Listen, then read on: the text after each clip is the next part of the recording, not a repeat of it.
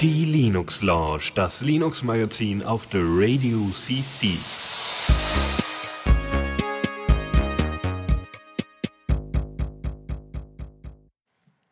Ja, einen schönen guten Abend und wieder willkommen zur Linux Lounge äh, mit mir, dem Lukas und äh, Dennis.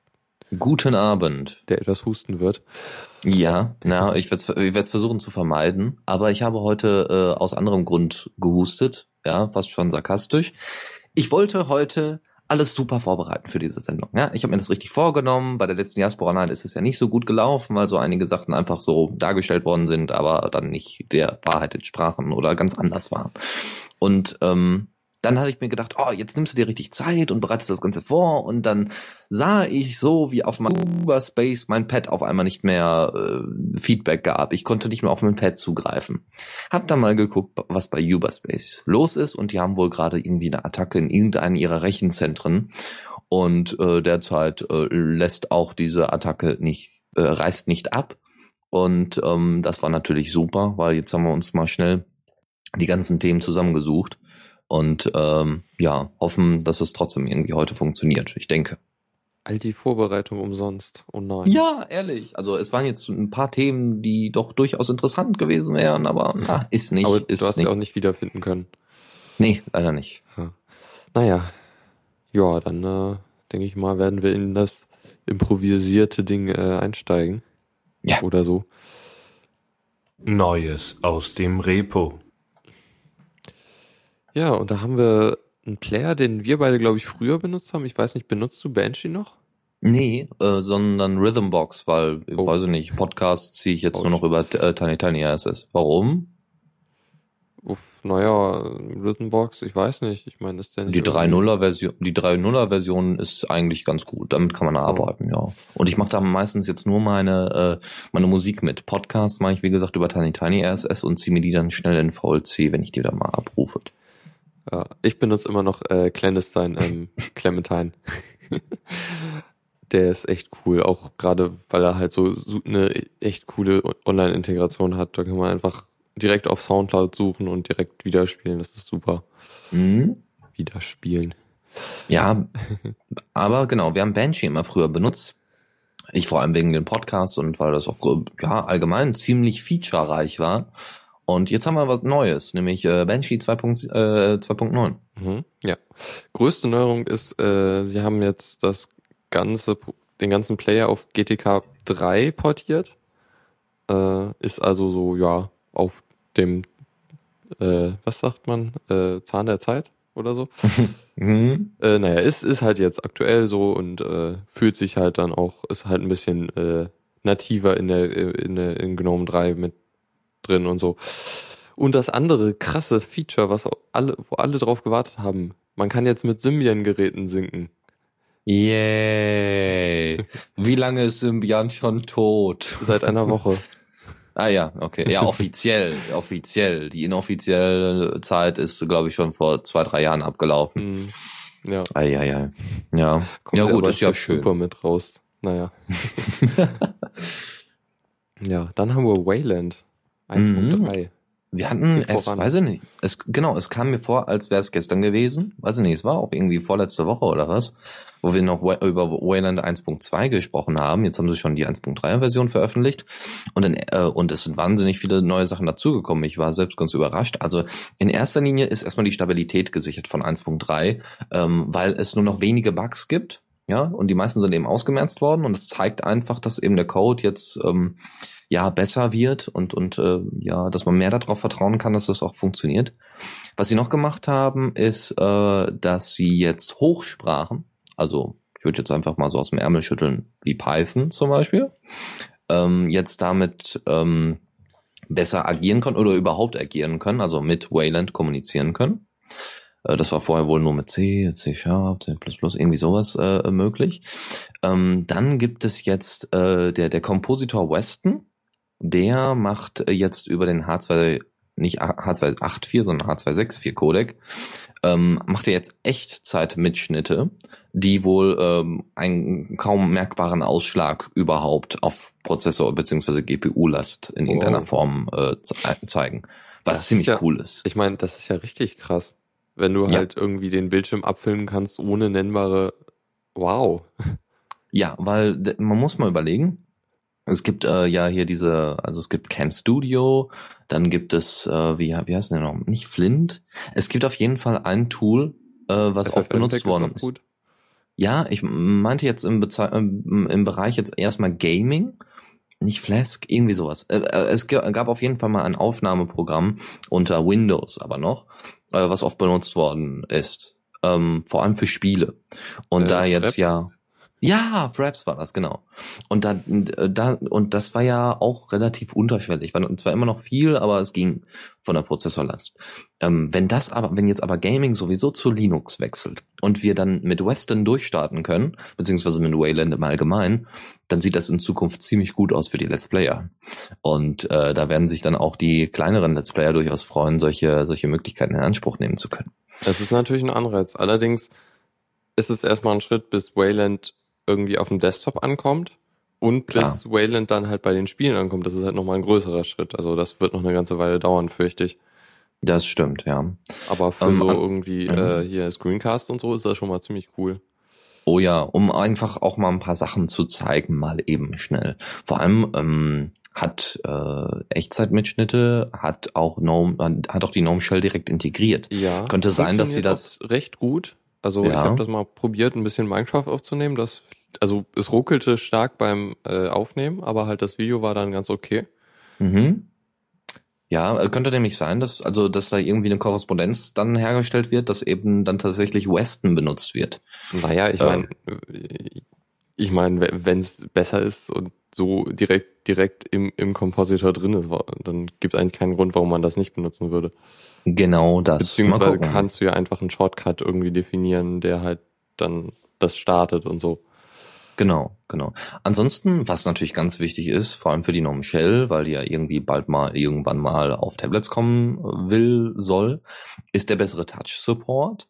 Ähm, dann kommen noch eben die Kompatibilität zwischen X und äh, Wayland sind an sich besser geworden. Zum Beispiel gibt es eine optimiertere Voll, also optimierte Vollbildunterstützung für XWM und äh, ein Drag-and-Drop-Support zwischen X nach Wayland, was ziemlich cool ist. Und ähm, es ist so, dass äh, diese Wayland-Versionen sind derzeit ja immer einfach veröffentlicht worden. Weder Alpha noch Beta noch sonst irgendwas. In Zukunft wird es so sein, dass die nächsten Versionen alle eine Alpha-Version bekommen, so dass man schon mal gucken kann, weil jetzt auch der ein oder andere vielleicht schon mal ein bisschen auf Wayland umgestiegen ist oder es mal ausprobiert hat für eine längere Zeit oder so, weil es eben ja jetzt auch stabiler wird. Ähm, und das heißt, in Zukunft gibt es ein paar Alpha-Versionen zum Vortesten, um dann später die richtige Version zu veröffentlichen. Irgendwas hat bei mir auch schon Wayland installiert, das fand ich ganz witzig. Äh, ich glaube, die Gnome Shell, äh, beziehungsweise Arch hat das äh, Mhm. als äh, Abhängigkeit zur Gnome Shell drin. Hm. Kann Ja. man ja mal ausprobieren. Würde ich gerne. Ich habe aber bisher noch keine Anleitung, ordentliche Anleitung gefunden, das zu implementieren und die und das Wiki selbst von GNOME ist nicht besonders doll für die Installation Ich dafür. guck mal nach, ich meine, ich hätte da mal was gesehen. Wenn du was gesehen hast, auf jeden Fall am besten mit in die Shownotes und vor allem an mich. Ich will das ausprobieren. Ich will mal Mhm. gucken, ob es läuft. Wäre natürlich schön. Ansonsten noch Kleinigkeit, äh, wird jetzt vor allem die Android-User total freuen. Ähm, es gibt so eine Art Android-Support. Das heißt, man kann dann auf bestimmte Elemente und die, also Moment, Moment, da muss ich noch mal ganz kurz nachgucken. Es war so, glaube ich, so, dass ähm, Früher war es so, dass du eben nur tracken konntest, was eben bei Wayland passiert und jetzt kann man wohl äh, richtig daran eingreifen. Muss ich nochmal ganz kurz nachgucken, dass ich jetzt hier wieder keinen Mist erzähle. Ja, man soll ja aus seinen Fehlern lernen hier. Mhm. Mhm. Und zwar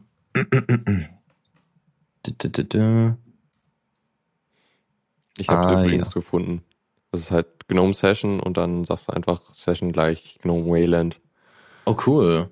Ja, das ist, wenn das schon alles ist, dann ist ja, das ist Ja. das super. Und dann sollte das vielleicht mal jemand äh, in ins Wiki schreiben, wenn es nicht schon passiert ist. Ja, das ist halt immer in den Heise-Artikeln, die, die achten da drauf, dass man sowas dann halt, wenn, wenn irgendwie halt sowas nötig ist, das ist eigentlich ganz cool bei Heise, da findet man das immer. Mhm, Also Eingabe-Events sollen auf verschiedene Eingabegeräte erstrecken, äh, sich auf verschiedene Eingabegeräte erstrecken. Zuvor war es lediglich möglich, Events der zuerst registrierten Eingabegeräte zu tracken. Opala. Ja, ähm, okay, gut, lassen wir erstmal weg, weil ähm, bevor, bevor wir hier was Falsches sagen, ähm, es hat auf jeden Fall etwas mit Android zu tun. Es gibt da wohl in irgendeiner Weise einen Support für, der aber auch nicht ganz vollständig ist, was mit der Hardware zu tun hat. Ähm, der, dass Klar. es unterschiedliche Kernel und so weiter gibt und da noch Und die ganzen äh, ARM-Prozessoren sind ja auch recht Genau. unterschiedlich. Genau das. Aber jetzt gehen wir mal zu etwas nicht so frischem Neuen mehr, sondern eher zu was Altem, Guten. Ja, guter alter Wein, Debian. Ich habe meinem Vater mal Debian-Wein geschenkt. Das gibt's wirklich. Oh Gott, meine Güte. Der war wohl ganz gut. äh, ja, aber sie haben jetzt hier äh, Debian 7.2 rausgebracht. Also im Grunde hier halt Debian, das neueste Debian halt mit einem, mit den neuesten äh, Paketversionen, halt die letzten Patches und so. Ähm, dabei ist, es sind eigentlich fast nur Sicherheitslücken, beziehungsweise halt irgendwelche Fehler, die, die gemeldet wurden, äh, jetzt umgesetzt worden. Und ich denke mal, man kann das dann auch direkt runterladen, so als, als Image. Interessant ist auch noch, dass zwei Sachen rausgeflogen sind. Ähm, einmal der Twitter-Client Topiel, den ich früher sehr gern benutzt habe, aber der wird nicht mehr weiterentwickelt äh, und ist auch nicht mehr mit der aktuellen API kompatibel. Und dann war da noch Dactyl, was irgendwie ein tastaturorientiertes Firefox-Interface ist. Was auch immer das heißen soll. Also sie haben jedenfalls zwei Pakete aus den Paketquellen rausgeschmissen. Ah nee, insgesamt sechs. Und das sind zwei Beispiele.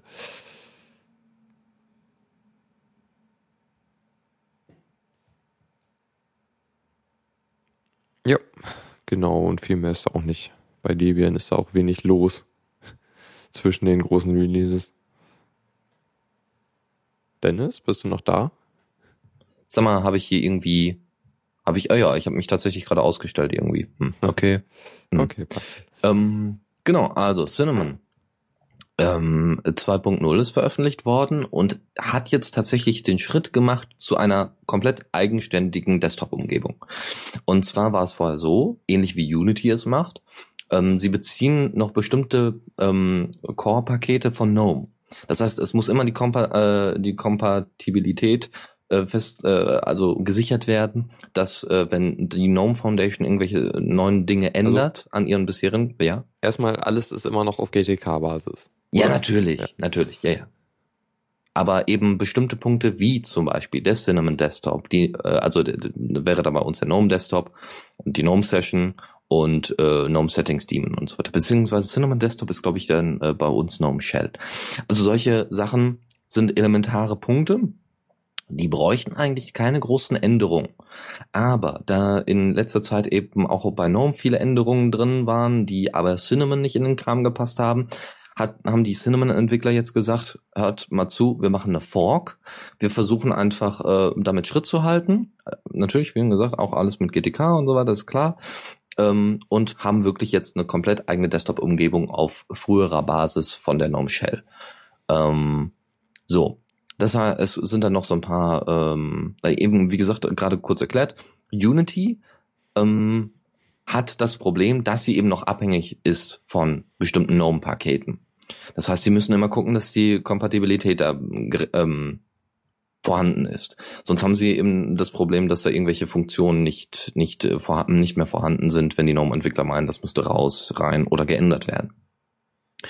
Ähm, ja, zu den eigentlichen Features, die noch dabei, ach ja, übrigens, genau, die Fork, äh, hier diese Forks von Cinnamon Desktop beziehungsweise GNOME Desktop und so, ähm, die sind vor allem deswegen, äh, das, äh, vor allem dafür gemacht, dass eben Distros Cinnamon viel besser integrieren können. Also es ist auch witzigerweise ganz klar gewollt, dass Cinnamon auf anderen Distros äh, eingesetzt wird.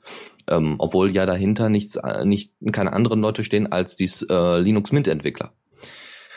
Ähm, ja, also die neuesten Änderungen und, und Features in Cinnamon 2.0 sind vor allem solche Sachen wie, ähm, dass es ein User-Menü gibt unten rechts, äh, was ihr anklicken könnt mit Einstellungen, ob ihr Systemmeldungen haben wollt oder Benutzerinformationen ändern wollt oder allgemein den Zugriff auf Einstellungen. Dann gibt es äh, noch die Möglichkeit, Fenster jetzt in eine Ecke zu verschieben, anstatt einfach nur an die Seite, so wie bei der GNOME Shell. Ne? Eben dieses Eero-Snap, was ja Ja. Windows 8, ja, Ja, ja, also ich, ich lese das hier noch, das ist dieses Edge-Snapping, das meinst du? genau. Oh, da ist es, das ist ja nicht nur, es ist, äh, du packst es in der Ecke, sondern es bleibt halt auch überall in anderen Fenstern. Ja, genau. Ja, Also, ist ja, halt das- nicht nur halt wie, wie in der Gnome Shell, also dieses äh, Aerosnap, dass du Fenster halt, das eine Fenster nimmt die linke Hälfte vom Bildschirm ein, das andere Mhm. die rechte, aber es macht ja nichts mit dem Überlagern und so. Aber man kann sowas auch äh, machen. Also das heißt, man hat dann irgendwie so, so, so eine Art Mosaiksteinchen aus vier, vier Fenstern, Mhm. äh, indem man jetzt auch nämlich die halbierten Fenster in der Größe verändern kann. Das heißt, du hast sie schon nach komplett rechts, nach komplett links gezogen und kannst dann eben hoch, runter und so weiter und könntest du direkt darunter dann eben noch ein weiteres Fenster platzieren, theoretisch. Also so ein bisschen Tiling. Genau. Das ist ziemlich cool. Dann kann der Desktop jetzt, was wir alle uns immer gewünscht haben, benutzerdefinierte Soundeffekte auslösen. Yay! Ja, Workspace wechseln und dann macht es tschu oder sowas. Ja, genau. Also wer da Lust drauf hat, der kann das natürlich machen. Ansonsten, was ich ganz cool finde, ist die Integration von Nemo, also der, dem geforkten Nautilus, in Cinnamon selbst. Und zwar, wenn ihr Nemo startet und dann einen Kopiervorgang startet, dann äh, könnt ihr diesen Kopiervorgang, das Fenster, einfach wegklicken beziehungsweise einfach xen und am einfach schließen. Am äh, dann unten im System, äh, System Tray wird dann angezeigt, wie weit der Kopiervorgang ist. Das heißt, es ist nicht weg oder ihr habt es nicht abgebrochen, sondern es wird einfach unten schön in der Leiste angezeigt, so dass ihr immer einen Blick drauf habt, wie weit ist denn jetzt der Kopiervorgang überhaupt. Nemo haben sie geforkt, bevor äh, Gnome das Ganze äh, halt den, den halt neu mal aufgeräumt hat, den Nautilus, oder? Äh, ich bin mir nicht ganz sicher. Ja, ja, ja, grundsätzlich ja, vor dem, vor dem Aufräumen, aber es war immer noch eine Nautilus-Version, die mit GTK 3. Äh, Ja, ja, schon War. klar. Ja. Aber, aber was, was halt in der Version wahrscheinlich immer noch fehlt, ist die sehr gute Suche, die sie halt damit auch eingeführt haben, dass du einfach Mhm. anfängst zu suchen und er sucht in allen Unterordnern und so weiter.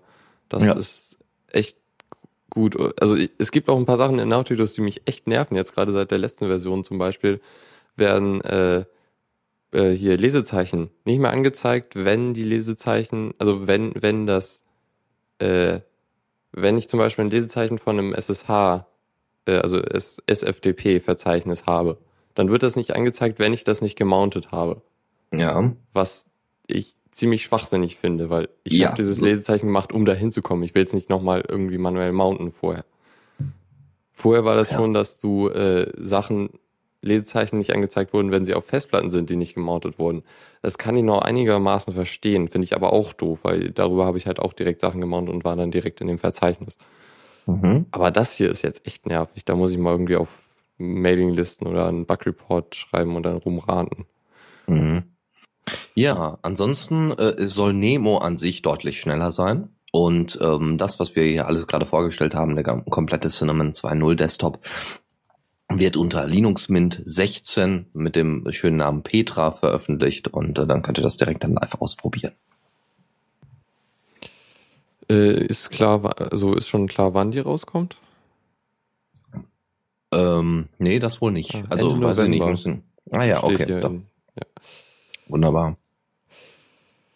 Ja, dann haben wir noch äh, Samba, das gute äh, SMB, freie SMB-Implementierung für diese ganze Microsoft, äh, wie heißt es, Active Directory haben sie ja mit Samba 4.0 äh, endlich mal voll unterstützt.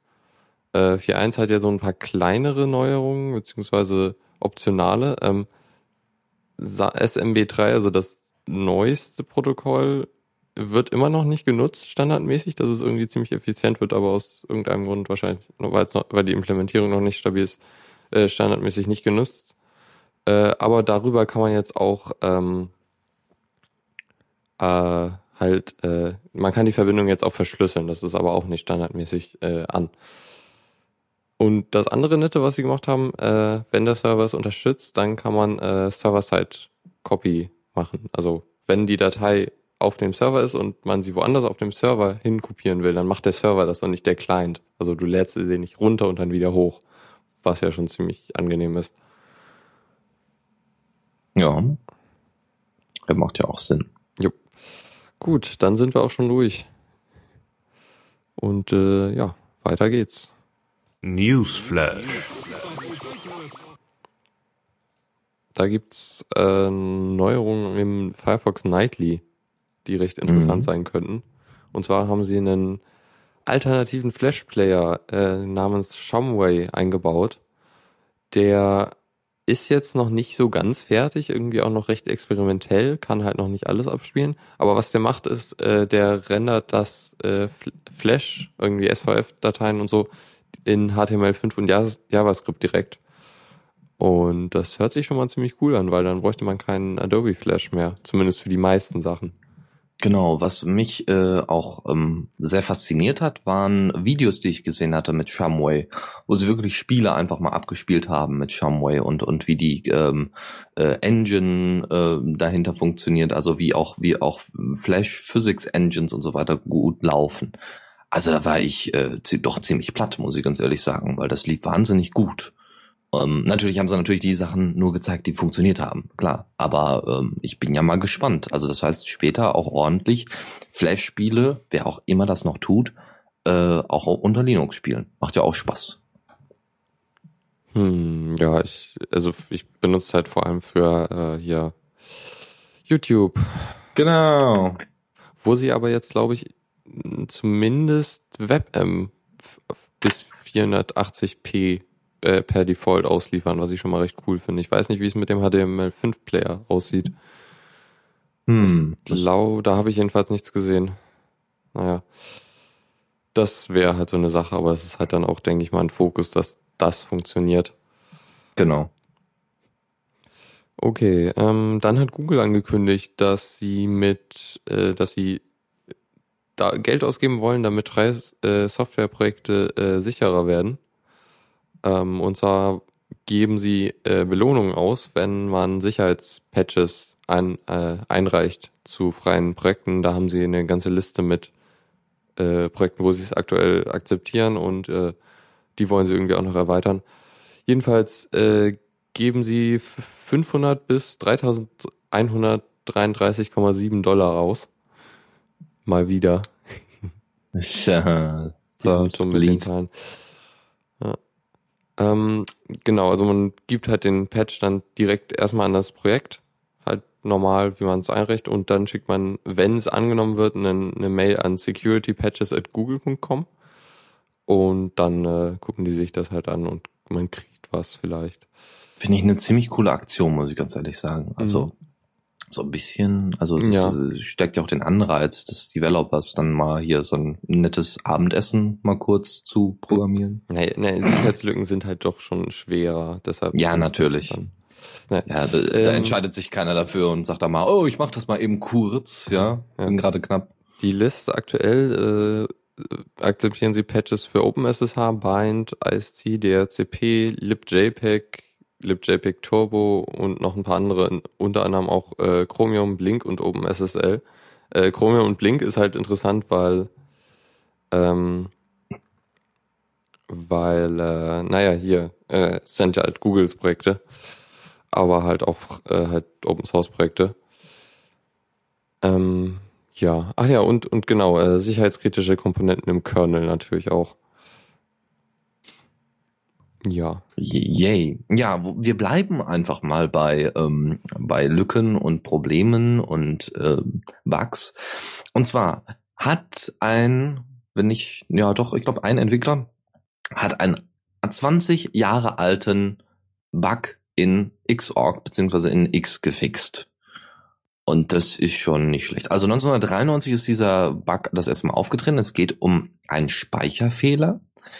Ähm, und zwar kann man ähm, durch einen Speicherfehler, äh, der, der da äh, drin ist, ähm, kann man, ach Quatsch, Moment, man kann den Grafikserver zum Absturz bringen und eventuell einen Speicherfehler verursachen. Und das wäre, so in den meisten Fällen, ein erster Schritt zum Exploit zum Beispiel.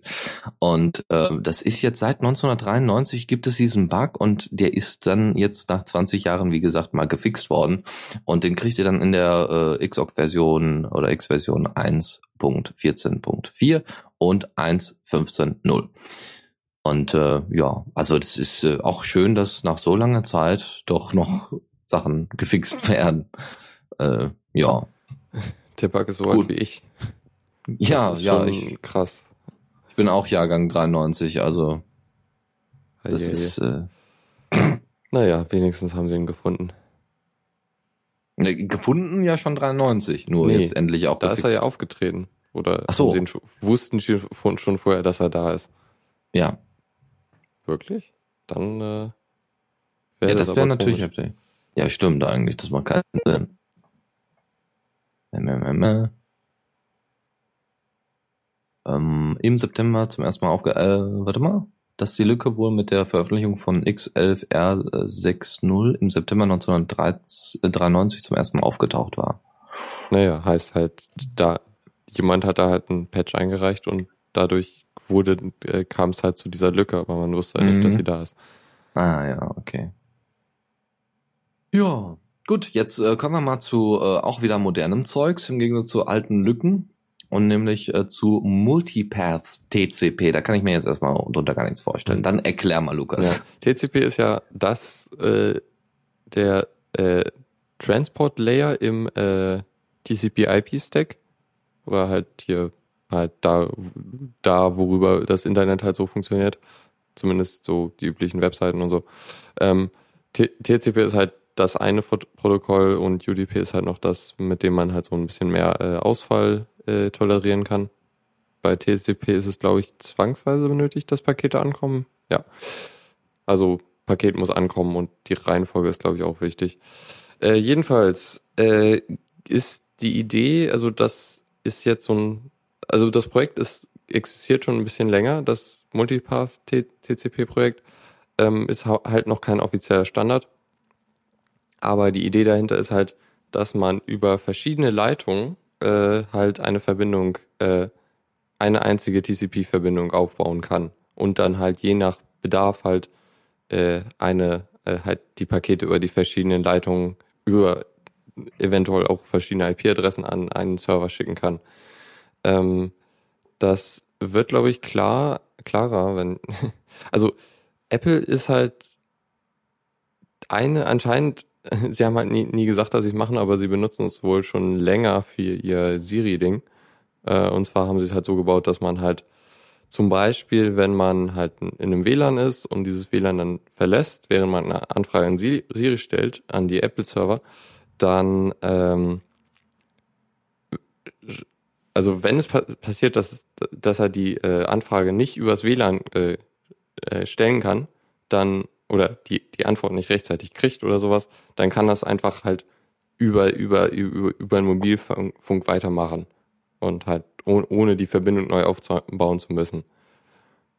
Und ja, also da ist eigentlich schon so ein, so ein ziemlich guter äh, Anwendungsfall halt, dass man dann nicht in der, nicht, also halt flüssig über äh, auf, auf eine andere äh, Übertragungsart äh, wechseln kann, halt gerade bei Smartphones interessant. Vor allem äh, gerade in Deutschland interessant. Ich meine, wir Mhm. haben einen Netzausbau, der einfach nicht vorhanden ist, also teilweise oder einfach wahnsinnig schlecht ist. Äh, aber äh, wiederum haben wir relativ, also immer mal wieder ein paar offene WLANs und ob jetzt zu Hause oder in Starbucks oder wie auch immer.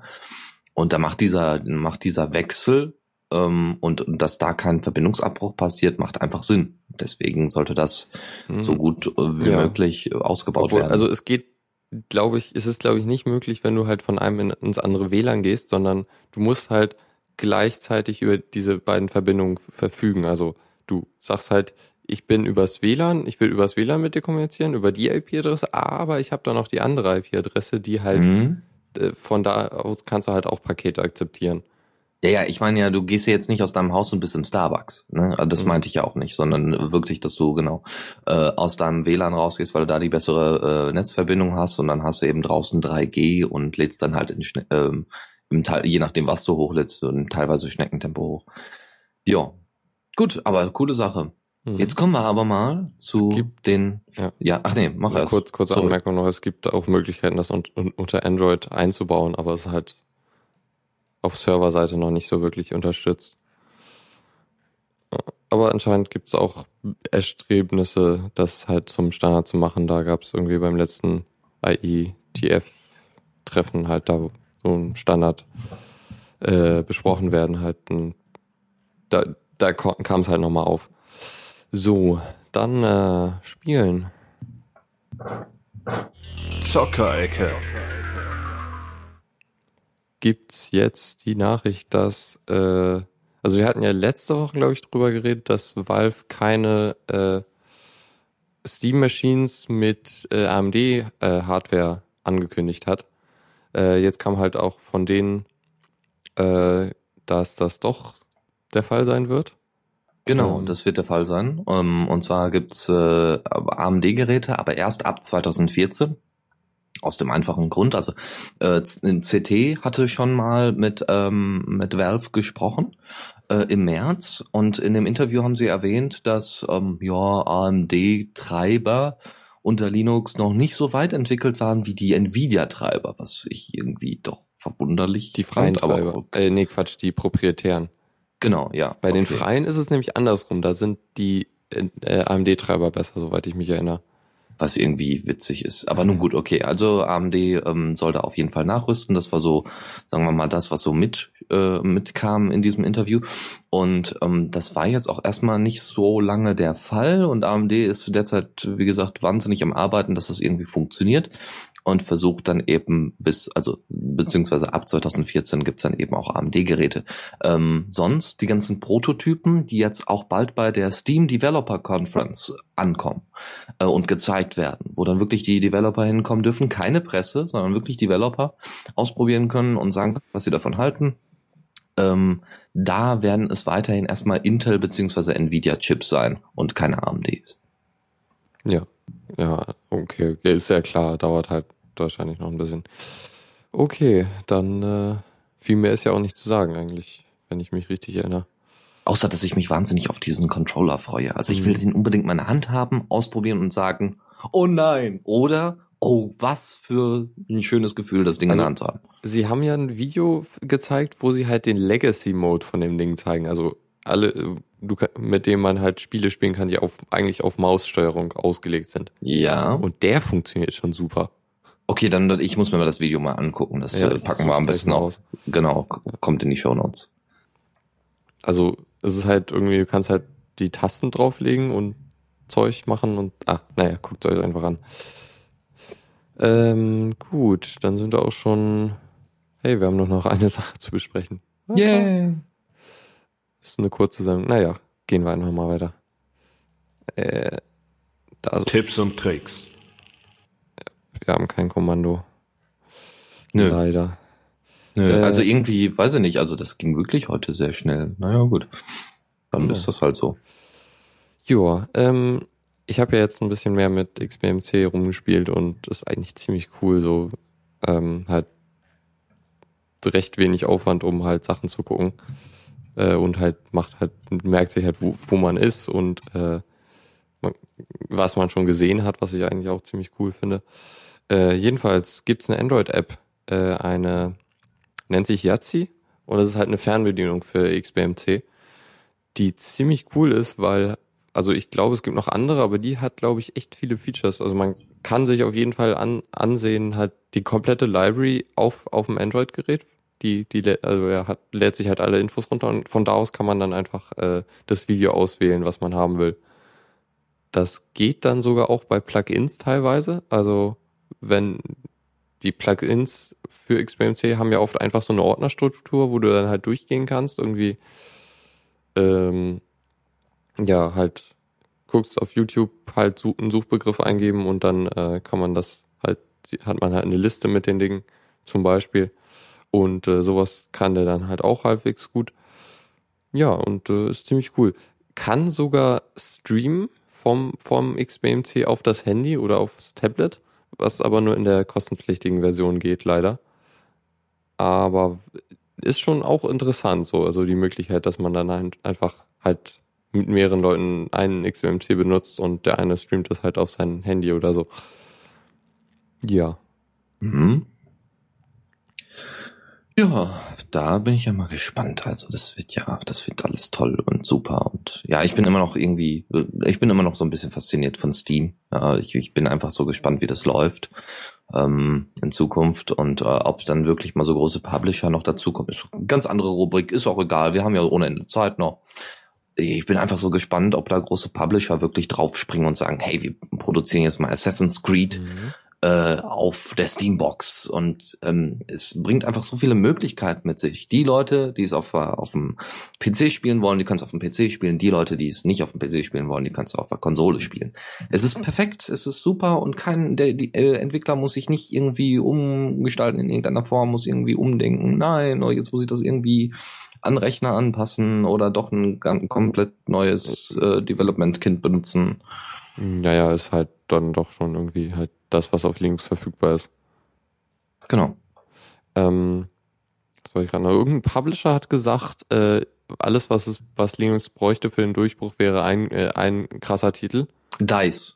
DICE war das. Dyson ist aber Ah, ja. kein Publisher, sondern äh, selbst entwickelnd. Und Genau, ja. ähm, die haben gesagt, genau, es bräuchte noch einen großen Titel. Und äh, DICE hat selber auch gesagt, sie würden gerne, also sie würden gerne produzieren, nur da ist halt EA im Hintergrund und sagt, wir Ah, warten mal ab. Und doof. deswegen, Left 4 Dead 3 fehlt eigentlich. Ja, Beziehungsweise Half-Life 3, aber das ist, glaube ich, auch Genau. klar. die Also beiden, so, ein- die so ein Valve-Titel, ein großer, wäre halt schon recht krass, glaube ich, halt irgendwie direkt bei Launch und so. Ja, das würde einfach wahnsinnig das Ganze ziehen, denke ich einfach mal. Sie werden Vielleicht- einfach, äh, ja, Vielleicht eine, eine, eine neue Orange-Box mit dem, mit der Konsole gebündelt oder sowas. Und das Witzige ist, man könnte ja die Steambox und eine Orangebox zusammenlegen. Das heißt, man hat eine orangene Steambox oder sowas, was ziemlich cool wäre. Ja, also das, mal gucken. Ich, ich, bin- ich bin einfach gespannt und ich bin tatsächlich am überlegen, macht das Sinn, sich sowas zu kaufen? Ich meine, ich habe einen Rechner, der läuft auch ganz gut und darauf laufen die meisten Spiele auch auf High-End-Auflösung, das ist alles gar kein Problem, aber ich bin irgendwie so ein bisschen, je nachdem wie hoch der Preis da ist, dazu geneigt, sich hier noch eine Konsole hinzustellen. Ja, also Preise werden halt echt interessant. Und ich, bei mir bringt's halt gar nichts, weil ich habe nur einen Monitor, der hängt am PC und warum sollte ich mir eigentlich was anderes kaufen als einen größeren. Monitor, wenn ich was haben will? Das stimmt wohl, ja. Oder ein Beamer, das wäre cool. Ich finde Beamer super. Boah, ja, mal so eine komplette Wand dann ausleuchten und dann da drauf zocken. Oh Gott, yay. Kannst halt auch wieder an den PC schließen, deshalb eigentlich alles in den PC stecken, würde ich sagen. ja, genau. Ja. Super, dann sind wir eigentlich auch durch. Äh, War heute eine relativ kurze Sendung, ist aber auch nicht so schlimm. Ähm, Und wir werden mh, nächste Woche geht's dann weiter. Ja, genau. Und Mittwoch ist Feierabend wieder und so. Wir sind irgendwie am ein Semester hat angefangen und Zeug. Mal, mal schauen, wie das dann so wird. Okay, dann Ei, ei. äh, ja. Ja, ja, nee, dann, dann lass uns mal hier verschwinden und ähm, ja, ach ja, nun so als kleine Anmerkung.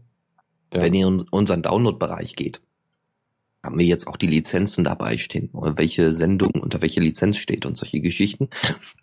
Vielleicht ist das für den einen oder anderen durchaus interessant. Und Mhm. äh, ja, mal gucken. Also vielleicht wird es auch in Zukunft äh, noch ein paar andere bessere Änderungen geben. Und das, äh, ich erwähne das immer mal so zwischendurch, weil ich will da keine große Sendung für aufmachen. Deswegen ist immer ganz ist auch schön. Halt passieren Dinge an dem äh, Record-Ding. Ja, ich hoffe mal, dass da noch, also ich, ich arbeite dran, dass da noch mehr passiert. Mal gucken. Ja gut, dann äh, würde ich sagen, war schön und äh, bis bald. Bis zum nächsten Mal. Ciao. Tschüss. Vielen Dank fürs Zuhören. Die Shownotes findet ihr auf theradio.cc zusammen mit dem Mitschnitt und dem RSS-Feed der Sendung. Solltet ihr Ideen oder Themen für uns haben, dann schreibt uns einfach an kommentar at theradio.cc. Wir freuen uns immer über konstruktive Kritik zur Sendung. Bis in einer Woche.